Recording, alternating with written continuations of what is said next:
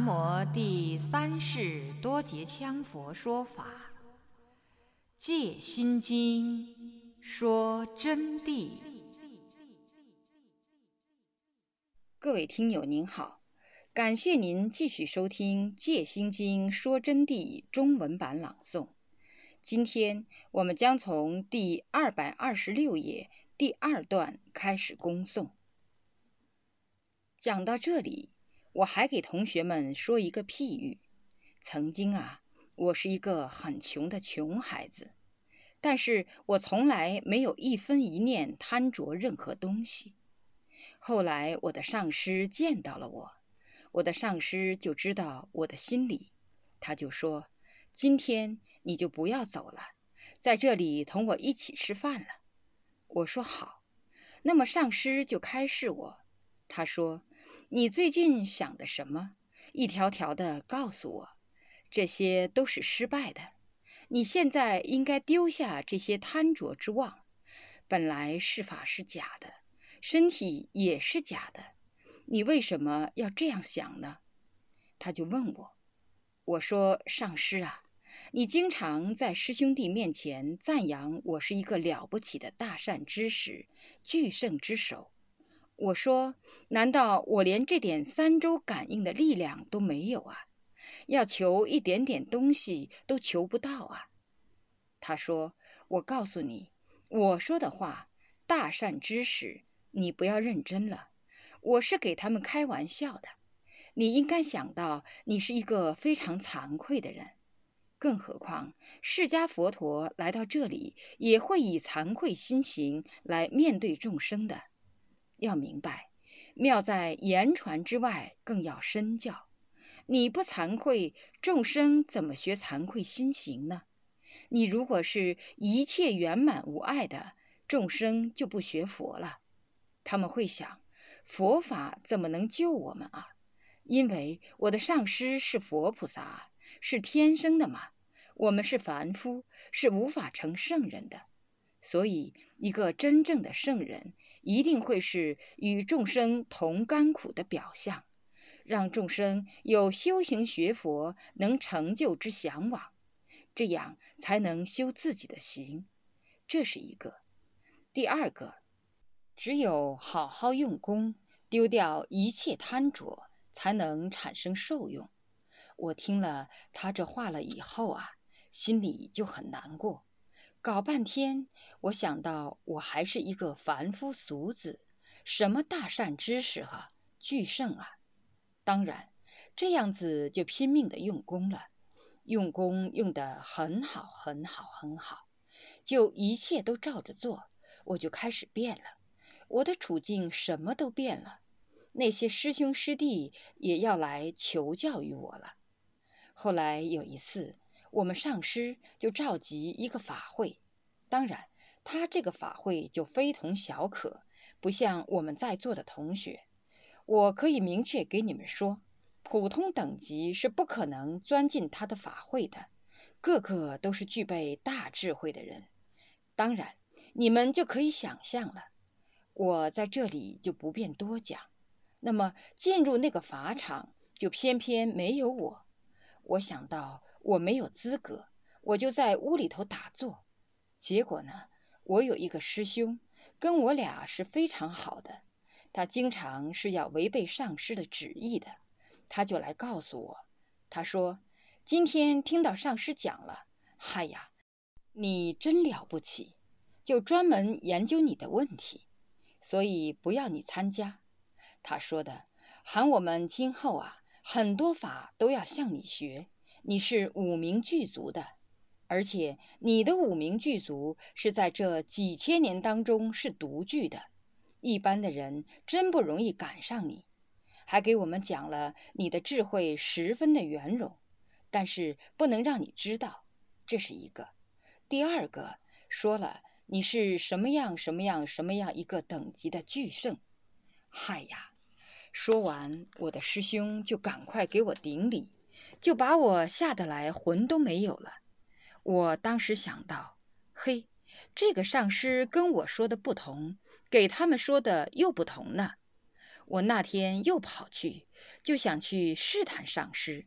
刚刚跨进门，上师说的：“你来干啥的呢？是来吃饭吗？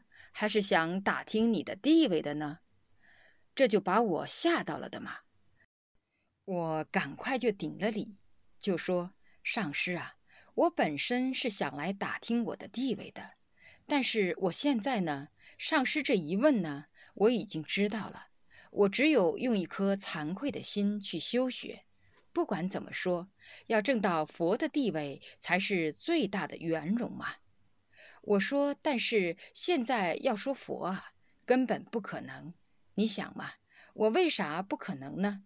我说：“下一届的佛弥勒菩萨都当了，再随便啥都轮不到我嘛。”我说的。上师说：“好，你这样讲就好了，要好好的学习。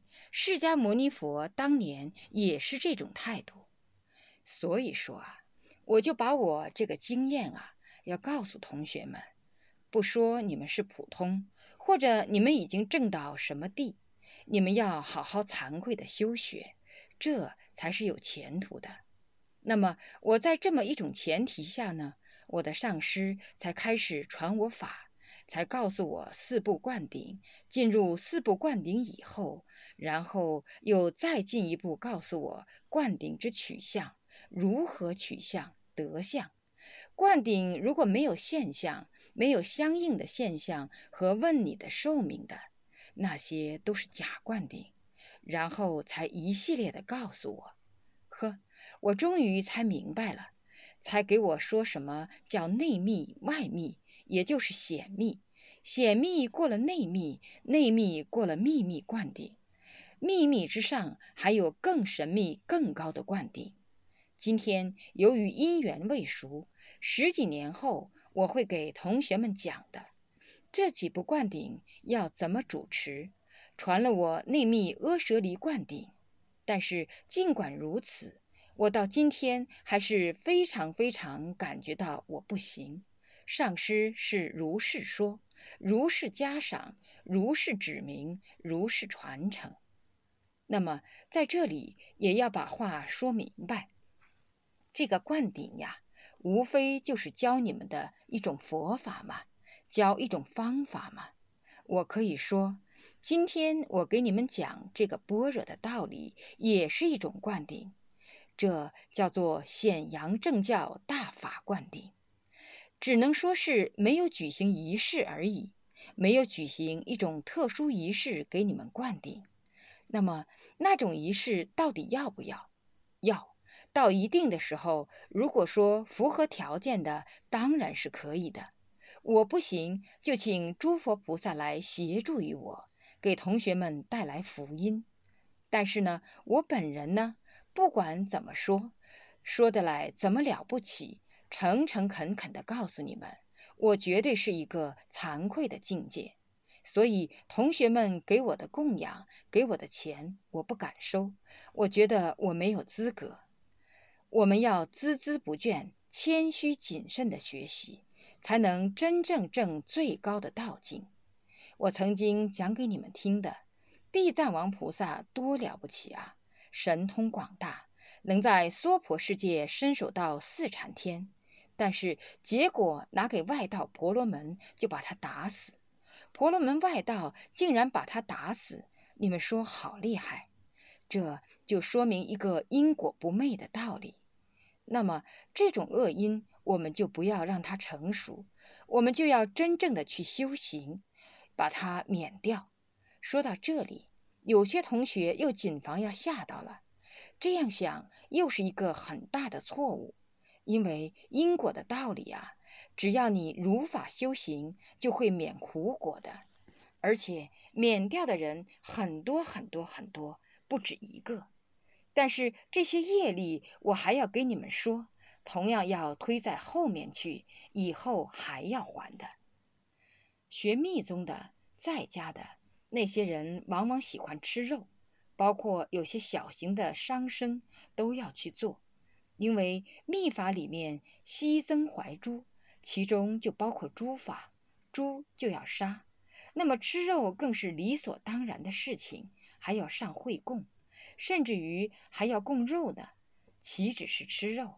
那么奥妙在哪里呢？主要就是要自己的身体，要利用自己的身体来挣大成就，所以必须要吃肉来强健于身体。肉好在哪里呢？肉又是地、水、火、风四大组成的，与人本身的地、水、火、风四大十分相应。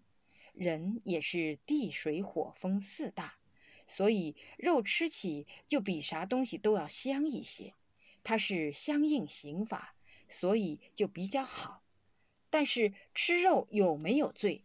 同学们啊，我跟你们讲啊，吃肉罪大得很。吃了众生的肉，还得还众生的肉。你以为你跑脱了？吃了一斤就要得还一斤。你既然吃了他的肉，你就得还肉。还肉的时候不死就还了吗？又去割点肉还他吗？不行，要拿你自己的肉去还。因此，你也得变猪、变牛羊等等去偿还。所以，学密法的同学要注意，吃了肉的，同样今后在做菩萨的时候，还得去偿还这些肉。这就是因果不昧的道理，还给你们摆在那儿的。因此，在密法行者当中，有的生了病的。也是正常现象，要偿还因果的。如果说把因果律否认了，那就根本不懂佛法，纯粹是外道的邪说。有的说：“哎呀，好恼火啊！以后又要去还。”昨天晚上就给同学们讲了嘛，菩萨有生死变异之苦厄是正常的，知不知道啊？但是这个免不免得了？免得了。如果听佛陀的话，同样能免，这是小事一桩，也没有啥子免不了的。当然，这里面的奥妙很多，有的事情呢，我就等待以后给同学们再进行探讨。那么，我今天谈到密法上，就稍要想谈两句密法。但首先声明，我并不是密法祖师，我是一切佛教宗派平等。在密法当中啊，修法甚多，有些修法的名词你们听都没有听到说过，就是离奇古怪的修法，离奇古怪的修法，除了吃肉，还要杀生，还要结婚，等等等等。那么到底他们在干啥？这个事情啊非常复杂，因为一说到密法里头啊，比如说吃了肉，一个是要偿还。另一个懂得超度的，就地就把他超度了；吃了肉和他有缘法，就把他超度了，变为了功德；不超度就变成了业力。因为密法里头最高的法要还讲到了双运法，双运法就是双身法。双身法呢，我本来不应该在这个坛场里头给大家讲，这是密法里头最特殊的法。那么，所谓特殊的法，就是男女修的法。但是这种法，我今天明确的宣布给同学们，我是非常反对的。我反对这种修法。你们骂我是小乘也好，什么都好，我们在座的同学切不可去听取这些，因为那个东西是一个特殊的关照。从佛像里面，金刚萨埵的像。你看，也是双身像，很多像都是双身的，但是那是表法的，表红白菩提之法，并不是要你去抱着男女人修双身。如果那样去修啊，简直是罪过的，那是外道里面搞出来的。但是莲花生大师有没有这种情况？有，那个是密续部的另外一种菩提含义。总的一句。是属于观想起用，而不是要搞什么男女关系。假使说要去搞男女关系的，提到什么双生的，我先给同学们说清楚，我是非常反感的。你说上师哎呀学得好低呀，肯定他不晓得。你要弄清楚，我这个上师不是你们想象的，我岂止是晓得，什么事业大手印的法，我都懂得。但是我先给你们说清楚，这个绝不是你们去胡作非为的事情，也不是我这个上师胡作非为的。所以说，我对这件事情是反对的，我把它视为邪行。修密宗的很多人是很恨我的，这为什么呢？因为断了他们的男女色情之路，就这么简单。为什么我今天提到了这个问题？因为曾经就有同学问到过我，问到过我这种法义，那么我当场就回答了他。我说这是没有的事情，因为我一下给他解释不清楚。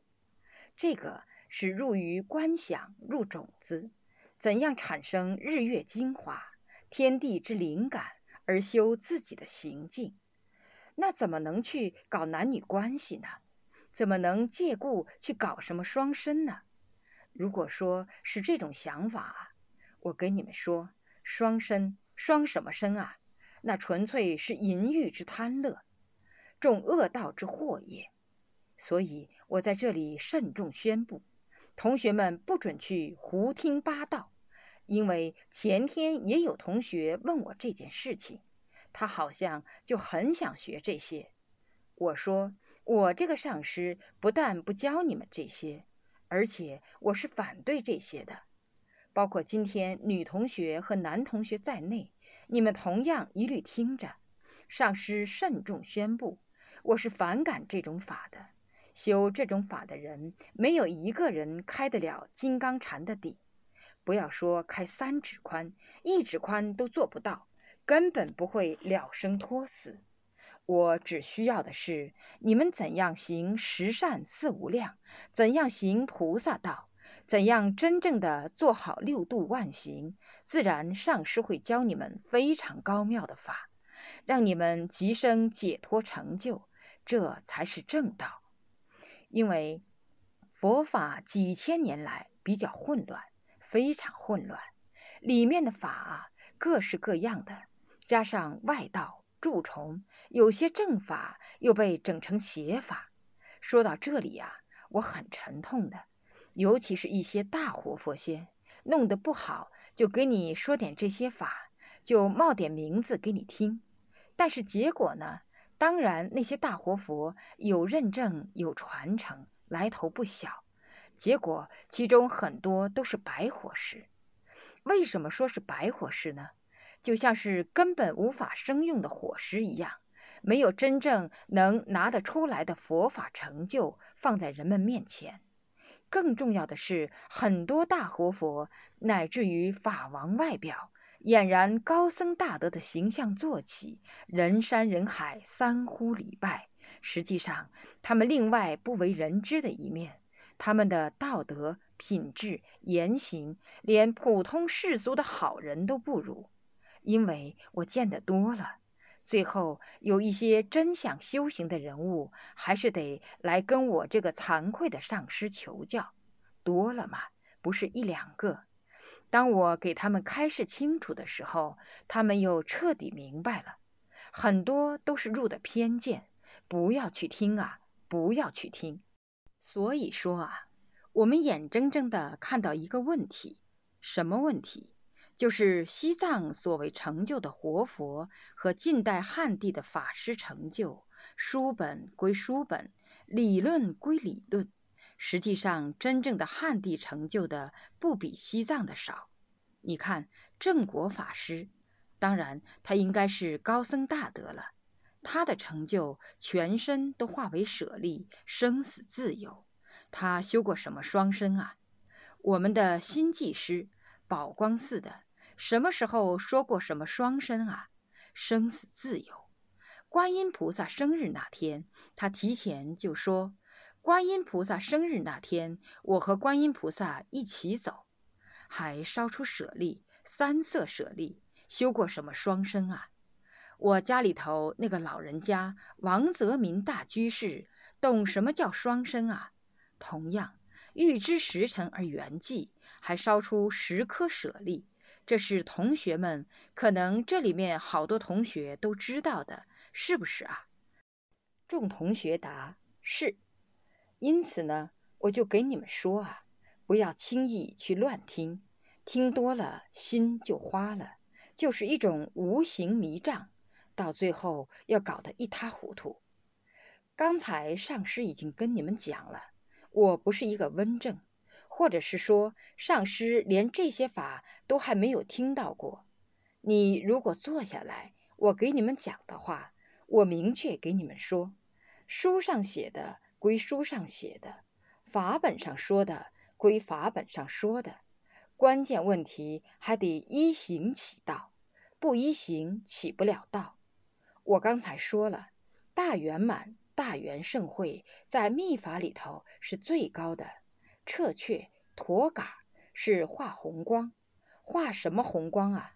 哪个化了？化到哪里有？化什么红光啊？班禅大师还只是圆寂嘛，肉身缩小嘛，我也没有看他画红光嘛。我们说话要实在一点，实际一点。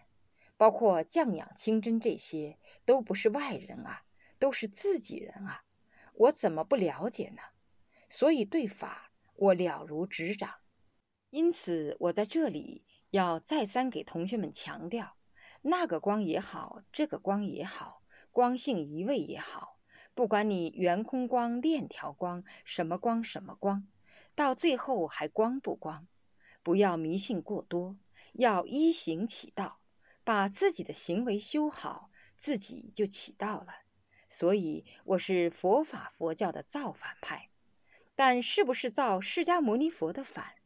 释迦世尊，我无限尊重；历代圣德祖师，我尊重；高僧大德，我尊重；坏的，我不尊重。我先说，那么不尊重是不是就恨他们？我不恨他们，我们为他们祈祷，希望他们快快变好，学到真正佛法。我就是这么一个观点。为什么我要这样讲呢？又是见到了很多很多这方面的实例。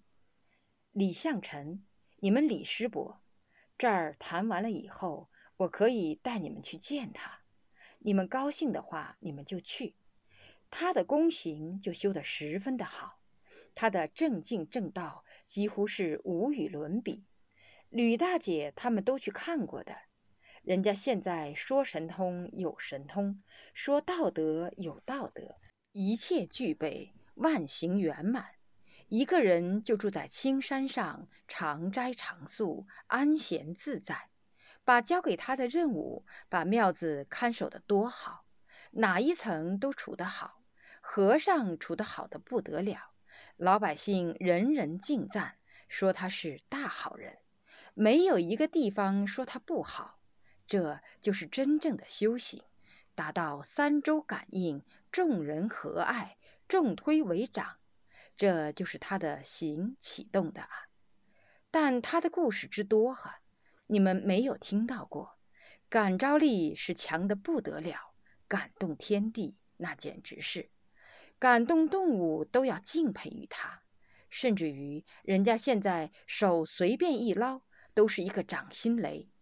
当然。他那个名字叫做掌心雷，实际上就是三昧的力量，五雷正法掌。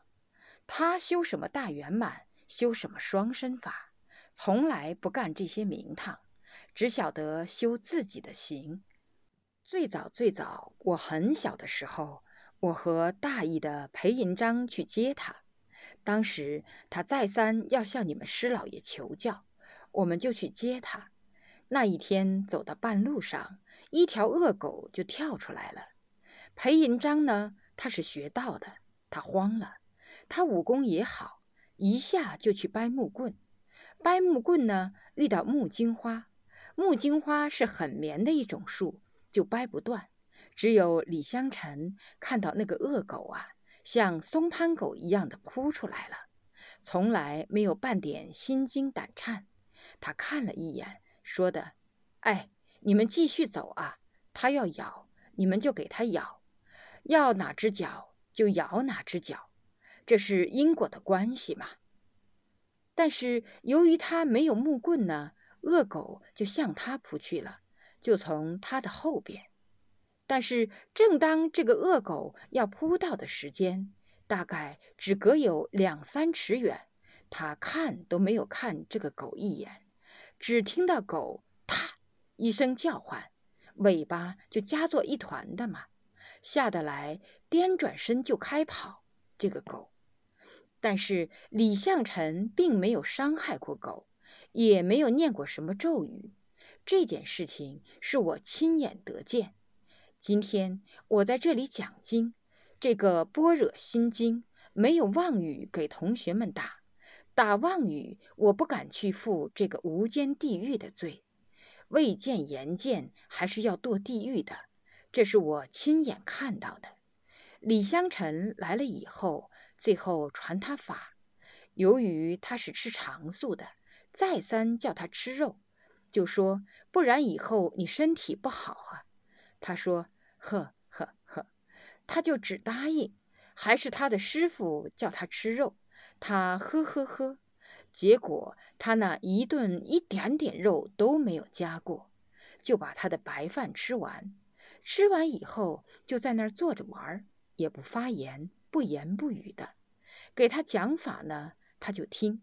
听完下午他就回去了。回去以后。”我们就感觉到他为什么不听师傅的话呢？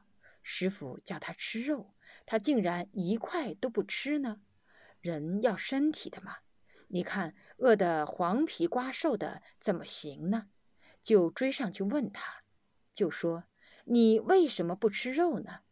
你看师傅都说了，吃了肉以后你身体才好嘛。他说，请你们转告师傅。我非常尊重他老人家。我这个人啊，往昔之中业力甚重，不敢吃肉，这是其一。其二，如果说是我为了学法，为了了生脱死，就可以把众生的生命置之度外，可以随便吃他们的肉的话，我宁愿不了生脱死，宁愿去堕地狱。我不能伤害众生啊！说完，他就走了。法都不学，他说：“我绝不能伤害众生。我为了达到我学法解脱的目的，去伤害众生，我就简直不是一个行者。”当然，他这一说就扬长而去，一去就是五年，踪影不见，就是不学法。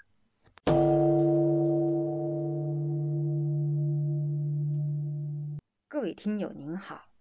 感谢您收听今天的《戒心经说真谛》中文版朗诵。我们今天是从第二百二十六页到第二百三十五页的朗诵。谢谢。若要恭请《戒心经说真谛》经书，请电话联系零二二二八六九五九八。零二二二八六九五九八。